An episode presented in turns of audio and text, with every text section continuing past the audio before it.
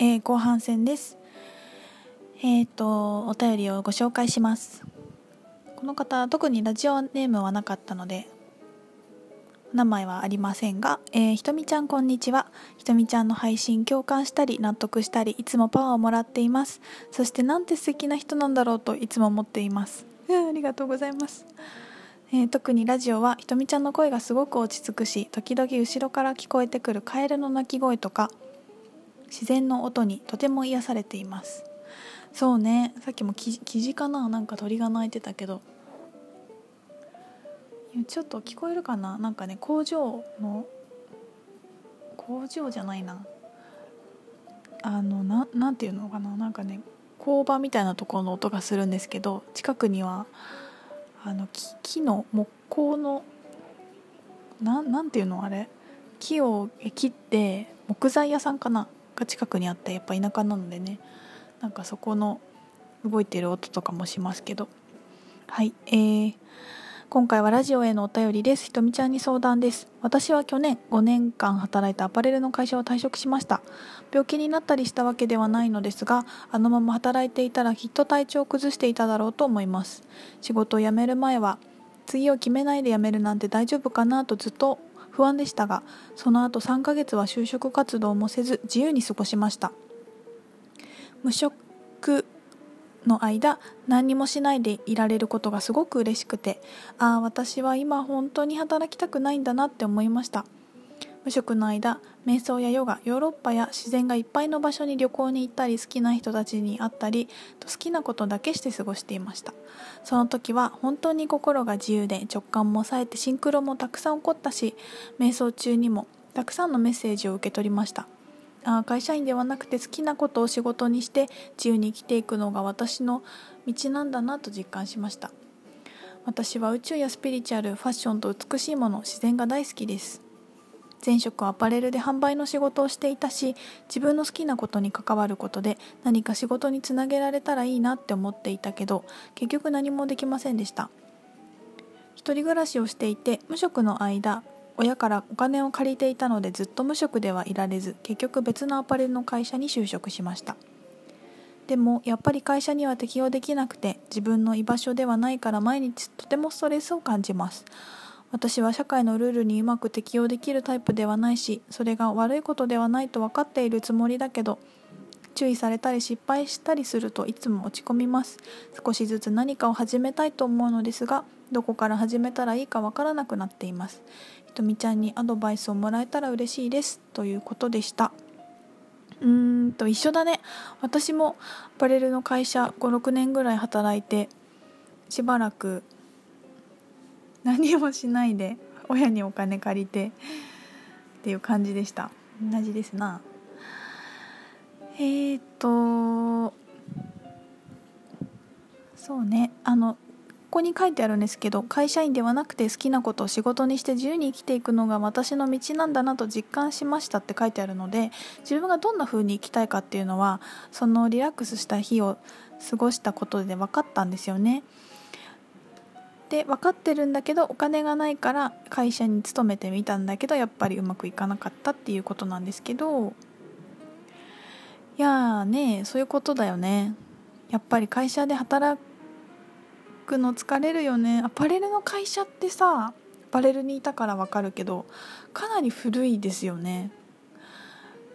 なんだろう構造とか働き方とか考え方とか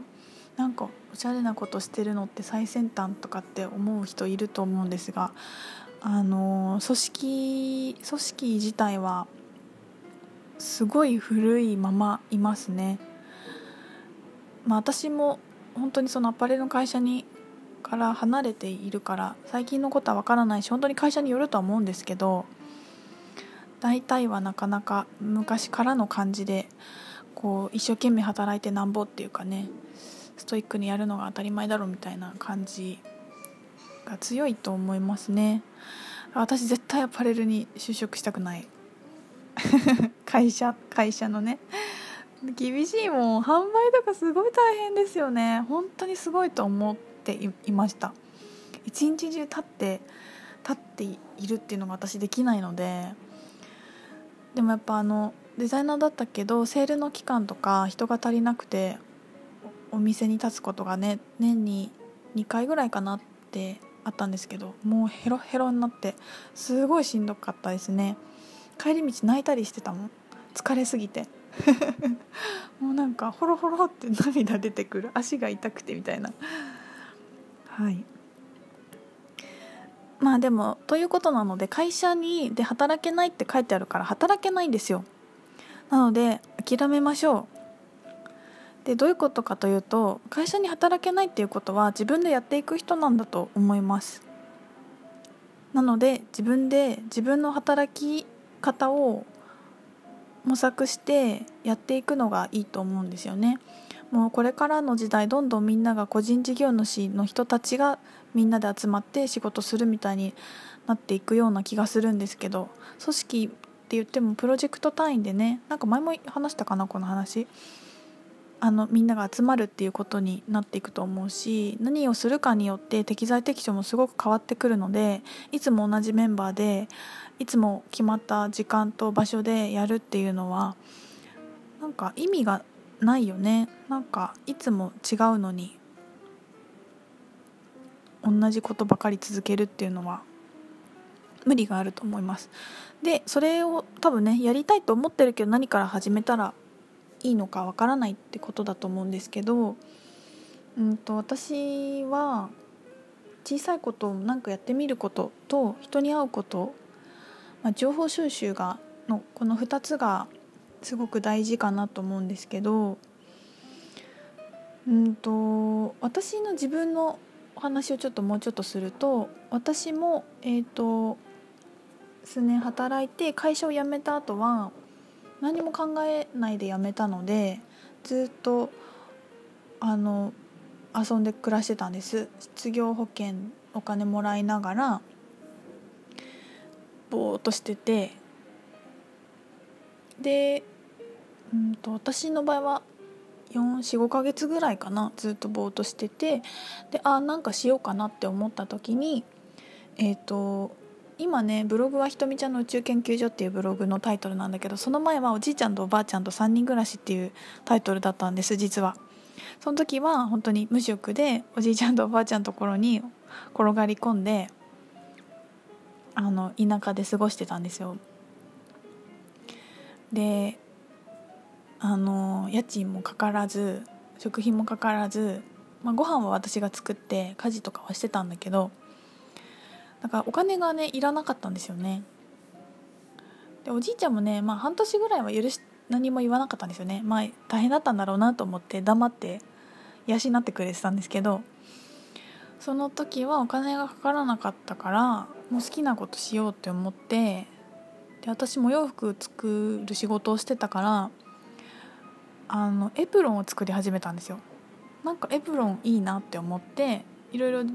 デザイン自分でしてでおばあちゃんも、えーと、昔、えーと、洋裁師をやっていてまだ既製服が出回ってない頃にオーダーメイドで受けてたくさんデザインして縫ってその方にオーダーメイドでお洋服を